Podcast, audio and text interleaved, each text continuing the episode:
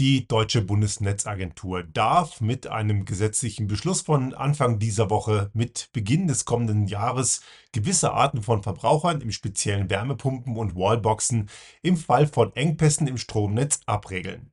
Und erwartungsgemäß kommt jetzt die große grünen Habeck-Hasskeule, obwohl der damit nur ganz wenig zu tun hat. Und natürlich werden übelste Szenarien gezeichnet und natürlich die Blödzeitung macht mal wieder mit dass das Ganze wieder komplett an der Realität vorbeiläuft und diejenigen, die auf diese Scheißhausparolen jetzt reinfallen, sich am Ende ins eigene Knie schießen, das möchte ich in dieser heutigen Folge erläutern.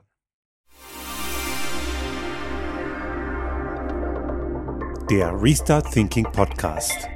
Ideen und Lösungen für die Transformation der Wirtschaft und Gesellschaft für das 21. Jahrhundert.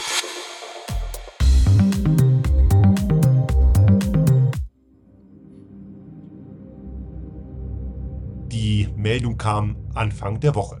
Das ist eine neue Regelung, schon viele, viele Monate diskutiert. Also die ersten Konsultationen dazu gab es sogar schon noch in der Zeit der Merkel-Regierung. Das ist noch nicht mal von der aktuellen Bundesregierung schon in die Wege geleitet worden. Klar, jetzt wurde es beschlossen. Es ist natürlich auch notwendig, nämlich die Möglichkeit, dass die Deutsche Bundesnetzagentur im Fall von Volatilität im Stromnetz gewisse größere sogenannte Verbraucher, ich mag den Begriff als Physiker ja nicht so gern, Strom wird ja nicht verbraucht, aber heißt ja so, sogenannte Verbraucher werden eben gegebenenfalls runtergeregelt. Und was natürlich jetzt passiert, das kennen wir. Das sind so die üblichen ähm, ja, Panikparolen, um natürlich nicht etwa, um das Thema wirklich sachlich darzustellen und zu sagen, hier, liebe Leute, stellt euch auf das und das ein, denn es wird echt finster und kalt bei euch zu Hause. Stimmt nämlich gar nicht, sondern man erzählt irgendwelche ganz üblen Szenarien, einfach nur um wieder mal die Energiewende, die bösen Grünen und äh, Ökosozialismus herbeizufantasieren oder irgendein Quatsch zu verbreiten. Hauptsache, man hat mal wieder irgendein Feindbild, auf das man drauf rumhauen kann. Und natürlich ganz, ganz wichtig, man muss sich nicht verändern, weil Veränderung ist ja was ganz Böses. Hm, genau. Genau dieses kommt ja immer wieder und wir erleben ja nicht zum ersten Mal diesen ganzen Quatsch.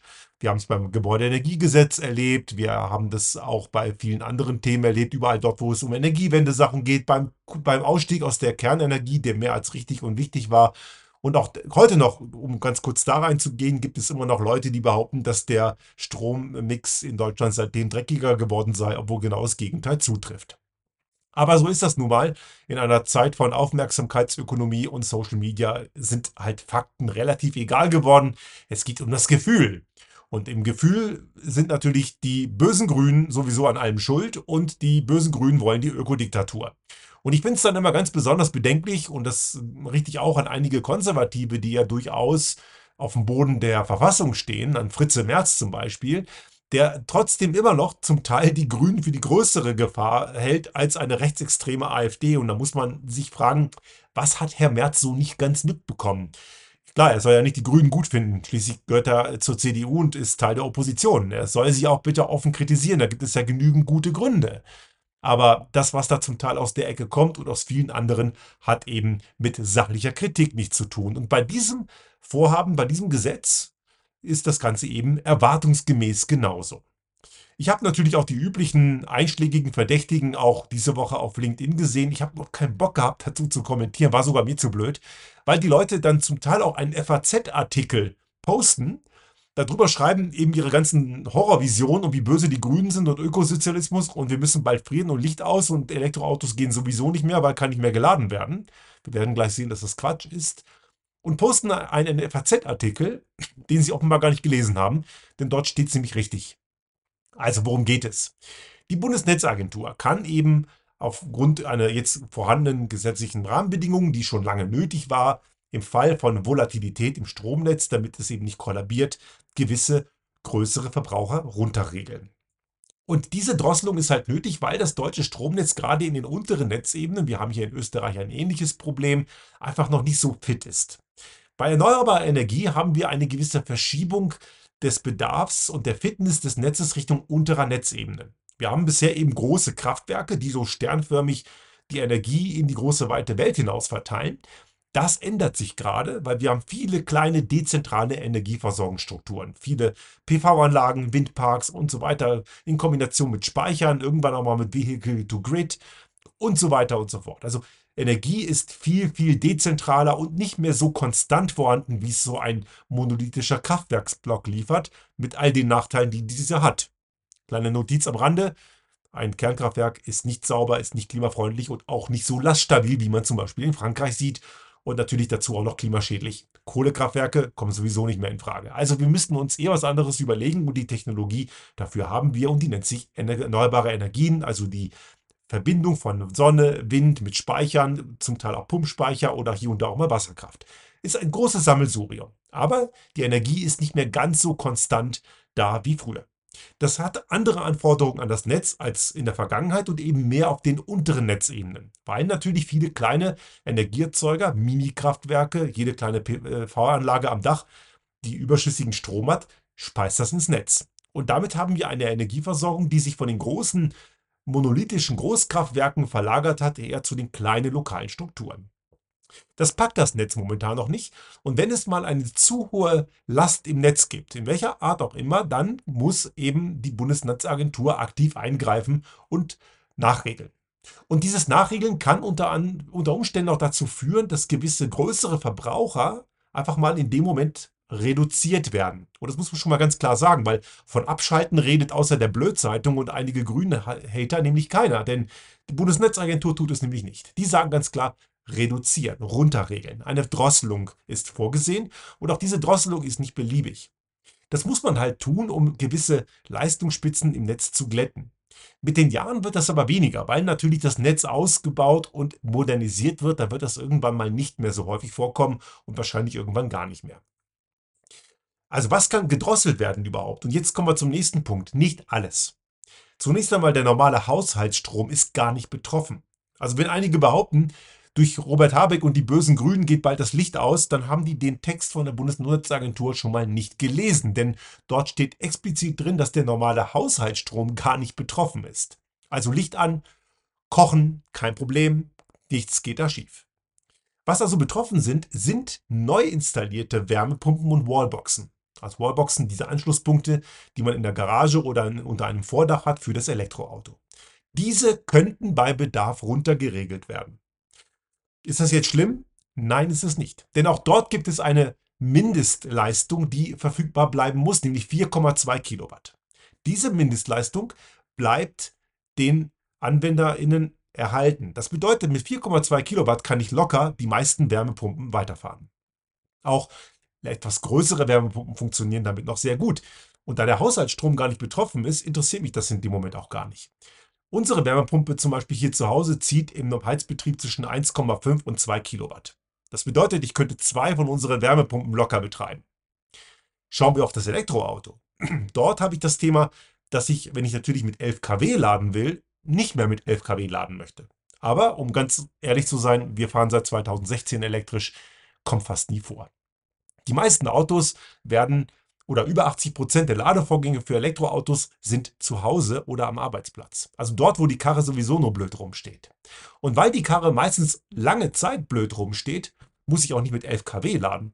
Machen wir ganz ehrlich sowieso nicht. Wir laden in meisten Fällen, bis auf ganz, ganz wenige Ausnahmen, kann ich an zwei Fingern abzählen pro Jahr, wie oft das vorkommt. Also zweimal. Laden wir, bis auf diese zwei Ausnahmen, laden wir mit 3,5 kW. Wir haben also einen ganz normalen Starkstromanschluss in der Garage mit eben 3x5, 3x16 Ampere Absicherung und also einen dreiphasigen Stromanschluss, aber wir nutzen nur 5 Ampere auf, pro, pro Phase. Das heißt, mit 3,5 kW laden wir und mehr brauchen wir nicht. Das heißt, auch selbst das geht mit diesen 4,2.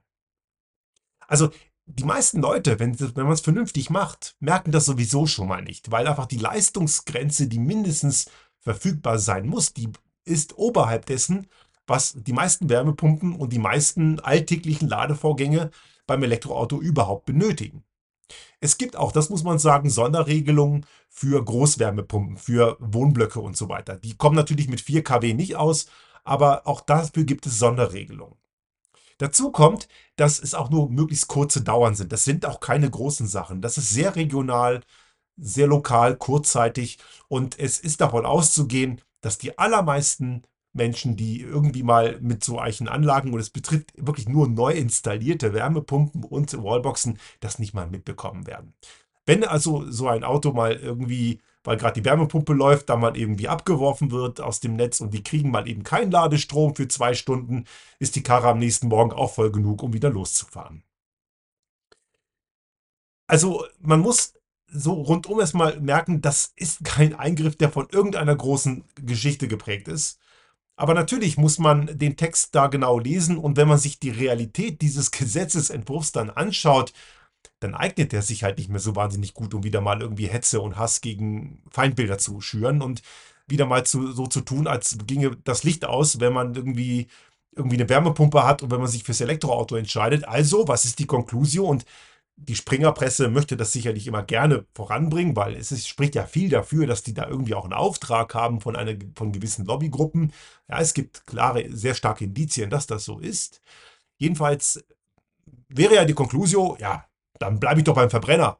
Diesels, geil, weiter Verbrenner fahren, kommen ja eh bald E-Fuels. Nein, kommen natürlich nicht, das sind heiße Eislutscher oder pinke Einhörner, haben wir schon mal drüber berichtet.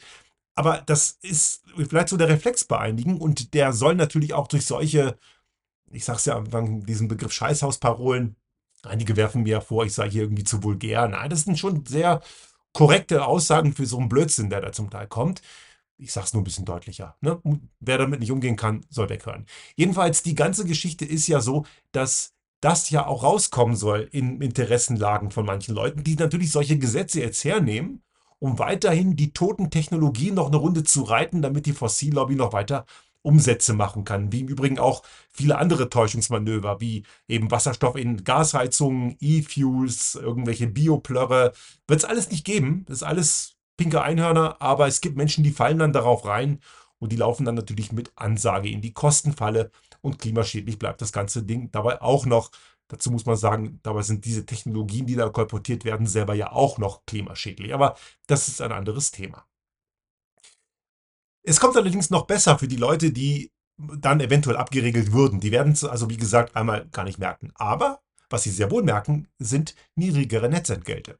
Die kriegen das refundiert. Super, ne? Aber das kommt natürlich in den, in den, in den Hetztiraden der grünen Hater nicht vor. Natürlich ist das noch eine gute Sache. Man spart damit Geld. Also wenn ich abgeregelt werde, was ich eben in den meisten Fällen, in den allermeisten Fällen gar nicht merke, merke ich es am Ende aber trotzdem auf der Stromrechnung. Und das sollte man vielleicht auch dazu sagen, man kann damit Geld verdienen. Also zumindest, ja, verdienen ist übertrieben, aber man zahlt zumindest weniger. Man wird entlastet. Wie sozial das ist, ja, weil Leute, die Wallboxen haben und Wärmepumpen sind jetzt nicht unbedingt die ärmsten Menschen, steht auf einem anderen Blatt. Aber es ist zumindest so vorgesehen, dass das so ist. Ist das jetzt so eine große Geschichte? Muss man da so eine Riesenwelle draus machen? Naja, eigentlich nicht. Man könnte aber auch diese Welle mal in eine andere Richtung lenken. Man, man, merkt damit einfach nur, wie rückständig Deutschland in dem Punkt ist. Denn in anderen Ländern, wie zum Beispiel in Dänemark oder auch in Norwegen, ist das seit zehn Jahren normal üblich, denn die gehen noch einen Schritt weiter, die haben Smart Meter. Haben wir übrigens hier in unserem Haus auch, ist auch in Österreich mittlerweile sehr weit verbreitet. Diese Smart Meter sind eben datengebundene von den Elektrizitätsversorgern immer in Echtzeit auslesbare Systeme, mit denen auch Strombezug geregelt werden kann. Das ist auch ein völlig normaler Ansatz, weil dadurch kann ich dann auch als Anwenderin und Anwender, als, als Kundin oder Kunde meinen Strom dann beziehen, wenn er halt gerade gut verfügbar ist. Und das kann ich über einen Smart Meter dann auch, wird, wird das abgerechnet, wann beziehe ich welche Energiemenge und dadurch kann der Preis ein unterschiedlicher sein. Sprich, ich kann mit einem geschickten Lastmanagement am Ende meinen Preis bestimmen. Können wir in Deutschland, auch hier in Österreich soweit noch nicht. Das kommt mit der Zeit.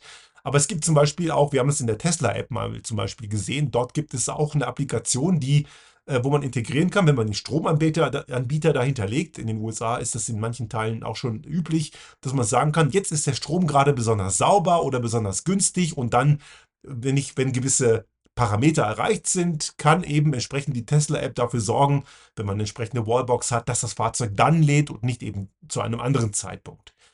Also wenn man das Ganze noch weiter denkt über eine Smart Meter-Ankopplung, dann habe ich eine große Möglichkeit, eine Menge Geld zu sparen und zu gucken, dass ich vielleicht eine Waschmaschine dann laufen lasse, wenn gerade sehr viel Strom im Netz ist, der vielleicht auch noch besonders grün ist und ich dadurch eben, weil eben viel im Netz ist, wenig Nachfrage, einen niedrigen Preis habe und grüner Strom ist auch noch günstiger als dreckiger Strom und habe nicht nur was für den Klimaschutz getan, sondern auch noch unseren, den eigenen Kontostand entlastet. In die Richtung wird es gehen. Ich habe vor einigen Wochen mal was über Industriestrompreis gemacht. Also es gibt ja durchaus auch schon längst in der Industrie verschiedene Staffelungen von Preisen, je mehr man an Leistungsbezugsebenen hat. Also zieht man mehr Strom, pro, mehr Energiemenge pro Zeiteinheit, also höhere Leistungswerte, zahlt man natürlich mehr, als wenn man weniger zieht. Und für Privatleute kommt das auch nach und nach. Und das ist auch sehr sinnvoll, weil wir dadurch die Stromspitzen in unserem Netz glätten. Und wenn wir die Energieversorgung von morgen denken, dann wird diese Glättung auch sehr sinnvoll sein. Wir, sparen damit Unmengen an Energie. Wir brauchen weniger Regelleistung. Wir brauchen sehr viel weniger Infrastruktur, als diese maximalen Hübe immer abzudecken. Das spart eine ganze Menge Energie und Ressourcen und natürlich am Ende auch eine Menge Geld für die Kundinnen und Kunden. Und das ist natürlich eine super Sache. Jetzt aktuell bei diesem Gesetzesentwurf geht es eben nur um neu installierte Wärmepumpen und Wallboxen, weil auch die brauchen ja eine Datenanbindung zum Elektrizitätsversorger, damit die überhaupt wissen, das Ding ist da und wird dann abgeregelt. Also für bestehende Anlagen gilt das sowieso nicht. Für neue dann ja. Die müssen dann damit ausgestattet sein. Aber irgendwann mal geht es Richtung Smart Meter. Und auch zu Smart Metern wird man jede Menge Blödsinn hören, dass jetzt irgendwelche, irgendeine Heizungsstasi kommt und einem jetzt hier, nee, also die Stromstasi wahrscheinlich in dem Fall, und einem dann eben mal irgendwie jetzt das Licht ausknipst, weil man irgendwie gerade Robert Habeck beleidigt hat. Ich glaube, sowas stellen die sich da so vor. In der Ökodiktatur. Hm, ganz gefährlich. Oder Ökosozialismus, irgendwas, irgendwas mit Totalität. Das sind ja immer so Tourette-artige Anfälle bei bestimmten Leuten. Aber diese Smart Meter sind am Ende ein wichtiges Werkzeug zu einem wirklich marktwirtschaftlichen System, eben das Gegenteil von Sozialismus.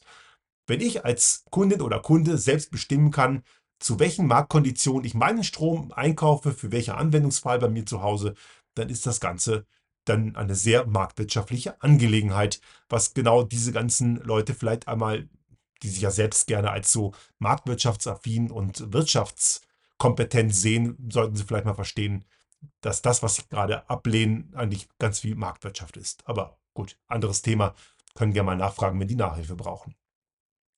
Jetzt vielleicht nochmal diese, ähm, die ganze Geschichte mit äh, der Fragestellung, kennen wir das vielleicht sogar schon? Und wenn Sie selber auch zu denen gehören, die vielleicht zu Hause eine PV-Anlage mit Speicher haben und vielleicht auch einer intelligenten Stromsteuerung, dann ist das ein alter Hut. Machen wir seit Jahren so. Wir haben jetzt keinen Anbieter, der uns abregelt.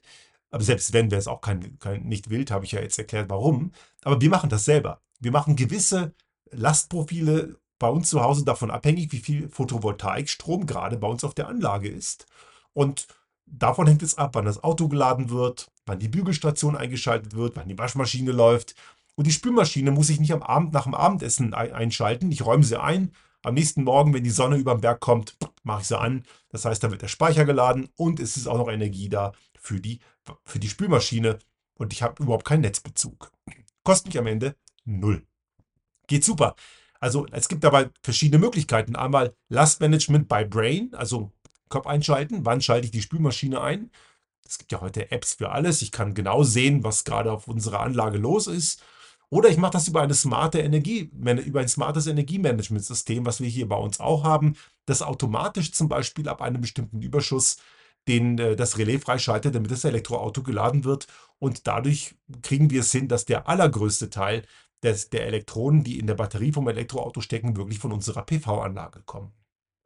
Also ist man schon bereits drin in diesem System, sind solche Anwendungen überhaupt keine Neuerungen mehr. Ja, was ist jetzt mit den Leuten, die sagen, jetzt kommt die böse Abschaltung und natürlich geben sich einige größte Mühe, irgendwelche Horrorgeschichten dazu formulieren, ich habe ich ja vorhin erwähnt. Und jetzt sagen einige, ja, das gibt jetzt den großen Run auf alte Verbrennerautos und auf äh, Gasheizungen und vielleicht noch Ölheizungen. Ich glaube schon, dass manche diese Fehler machen werden, weil gewisse Leute geben sich ja größte Mühe, die Öffentlichkeit zu belügen. Und deswegen mache ich auch diesen Podcast, um ein Gegenpol dafür zu sein. Aber die Leute, die es dann tun, die also wirklich sagen, nee, Elektroauto kaufe ich mir nicht, das wird mir abgeschaltet oder ich bleibe bei der, bei der Gasheizung, kann man machen. Aber damit geht man komplett mit Ansage in die Kostenfalle.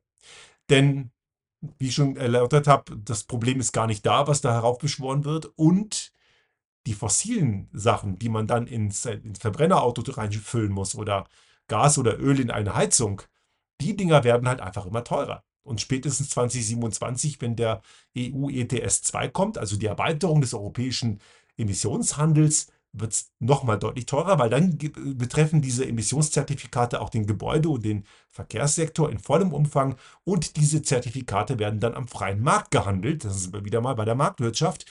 Und da der Markt halt oft eine ziemlich fiese Möb ist, wird das Ganze mal eben deutlich teurer. Auch hier vielleicht ein kurzer Vergleich. Aktuell liegt die CO2-Steuer, ja, heißt ja so, obwohl es keine echte Steuer ist, aktuell, sondern eher eine Deckelung dieses Emissionszertifikatehandels, aber aktuell liegen wir bei 30, 40 Euro je Tonne. Ne, das wird jetzt sukzessive weiter steigen, je nach Österreich oder Deutschland. Irgendwo in dem Bereich liegen wir jetzt. Wenn man das Ganze auf dem freien Markt handeln würde, liegen wir bei ca. 90 Euro je Tonne, Tendenz steigend. Denn mit den Jahren werden auch die bisher kostenlos emittierten Zertifikate für die Großunternehmen auch sukzessive aus dem Markt entfernt. Und das heißt, die Nachfrage wird tendenziell größer, was den Preis nach oben treibt. Also die Leute, die jetzt sagen, tolle Sache, das nehme ich jetzt zum Anlass und kaufen, bleib bei der alten, völlig überholten und wirklich schlechten Verbrennertechnik, die Leute holt das ein. Man kann, jetzt, man kann den Schwung allerdings auch anders hernehmen und sagen, ja, wenn das jetzt so kommt, ich mache mich unabhängiger. Ich investiere jetzt in meine PV-Anlage, ich investiere in Batteriespeicher und ich kann eben mehrere Stunden, vielleicht auch ganze Tage, je nach Jahreszeit, komplett autark vom Netz verbringen. Und wenn ich dann irgendwo runtergeregelt werde, juckt mich nicht, ich habe ja meinen Speicher zu Hause. Klar, geht nicht ins Unermessliche, aber man kann durchaus dort dagegen regeln. Natürlich weiß ich auch hier, das kann sich nicht jeder leisten. Jemand, der in einem Mehrfamilienhaus wohnt, kann sich hoffentlich vielleicht ein kleines Balkonkraftwerk irgendwie hinstellen, ist auch schon mal etwas. Aber diese Leute betrifft diese ganze Regelung gar nicht. Also wenn jetzt wieder Leute versuchen zu sagen, ja, aber die armen Menschen, ja, die müssen wir, Menschen, die prekär leben, sollen wir nicht auf den Kopf hauen, dass die angeblich alle nichts arbeiten wollen, was ja einige sehr gerne tun, sondern wir müssen soziale Ausgleichsmechanismen schaffen, damit Menschen, die es nicht so dicke haben, durch, bei der Energiewende nicht abgehängt werden. Aber es geht hier primär um diejenigen, die es sich leisten können. Und hier kann jeder, dem das nicht gefällt, dass er eventuell runtergeregelt wird, selbst, also nicht jeder, sondern die Leute, die die monetäre Mittel haben, und das sind ja die gleichen, die Wallboxen und Wärmepumpen haben, die können das Geld in die Hand nehmen und vielleicht in ihre eigene, etwas autonomere Energieversorgungsinfrastruktur investieren. Die Energiewende ist alternativlos. Wir werden sie machen müssen. Energie ist nicht unendlich und sie wird es auch nicht werden, auch wenn einige Leute das ständig erzählen. Als Physiker kann ich nur sagen, es ist falsch. Energie ist nie unendlich und auch die Menge an Energie, die uns die Sonne und der Wind liefert, auch wenn sie rein in der Energiebilanz, wie wir sie haben, natürlich viel mehr ist, als wir jemals brauchen. Aber wenn wir sie nutzbar machen wollen, dann brauchen wir gewisse Ressourcen und davon gibt es nur endlich viele. Und das ist am Ende das Nadelöhr. Also wir müssen uns endlich daran gewöhnen, dass Energie endlich ist und nicht zu jeder Zeit in beliebiger Menge zur Verfügung steht. Und das ist kein Manko von erneuerbaren Energien. Das war auch schon vorher so. Wir haben uns halt nur daran gewöhnt, dass wir mit Verschwendung und ganz großen Schäden so getan haben, als sei Energie unbegrenzt, massenhaft und saubillig verfügbar. Und die Folgen merken wir durch die anthropogene Klimakrise. Ich war letzte Woche Mitte letzter Woche auf einer sehr fragwürdigen Veranstaltung in Tirol. Das war eine Desinformationsveranstaltung der Fossillobby, die den, Schein, den sehr fragwürdigen Titel hatte, äh, Verbrenner aus 2035, Realität versus Ideologie. Man merkt also schon am Titel, dass das unseriös ist. Und es war eine Werbeshow für Verbrennungsantriebe und für E-Fuels. Natürlich komplett an den Fakten vorbei, obwohl man das Gegenteil von sich behauptet hat. Und dort hat ein Protagonist dort ein Diesel- und Heizölhändler mir tatsächlich erzählen wollen, dass fossile Energieträger Wohlstand gebracht hätten. Und einer der Akteure auf der Bühne, ein emeritierter Professor für Messtechnik und ähm, im Pkw-Bereich über Jahrzehnte tätig, behauptete, dass äh, fossile Energie billig sei. Alles kompletter Humbug. Energie war nie, fossile Energie war nie billig. Energie war nie unbegrenzt vorhanden und diese Verschwendung und die, äh, hat dazu geführt, dass wir die Probleme, die wir heute haben, eben lösen müssen. Und je länger wir damit warten und je mehr wir solchen fossilen Desinformationskampagnen auf den Leim gehen, desto schmerzhafter wird die ganze Geschichte. Energiewende tut nicht weh. Auch diese Maßnahme der Bundesnetzagentur tut nicht weh. Sie ist sinnvoll und richtig und sie wird mit den Jahren weniger und weniger und wie ich schon sagte, die meisten werden es sowieso nicht merken. Wenn wir die Energiewende richtig gut und vernünftig machen, und das können wir technologisch schon lange, wir brauchen nicht mehr darauf warten, dann haben wir wirklich gute, solide und stabile Stromversorgung zu einem absolut unschlagbaren Preis.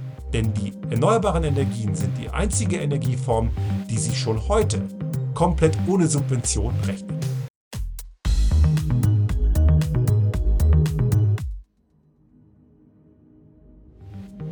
Sollte Ihnen unser Podcast gefallen haben und Sie auch künftig keine Folge verpassen wollen, dann abonnieren Sie uns einfach auf den gängigen Kanälen wie zum Beispiel iTunes, Spotify oder anderen Podcast-Hostern oder auch auf unserem YouTube-Kanal finden Sie immer mit dem einen Tag Verzögerung die aktuelle Folge unseres Restart Thinking Podcast und selbstverständlich freuen wir uns in Zeiten der Aufmerksamkeitsökonomie über das eine oder andere Like.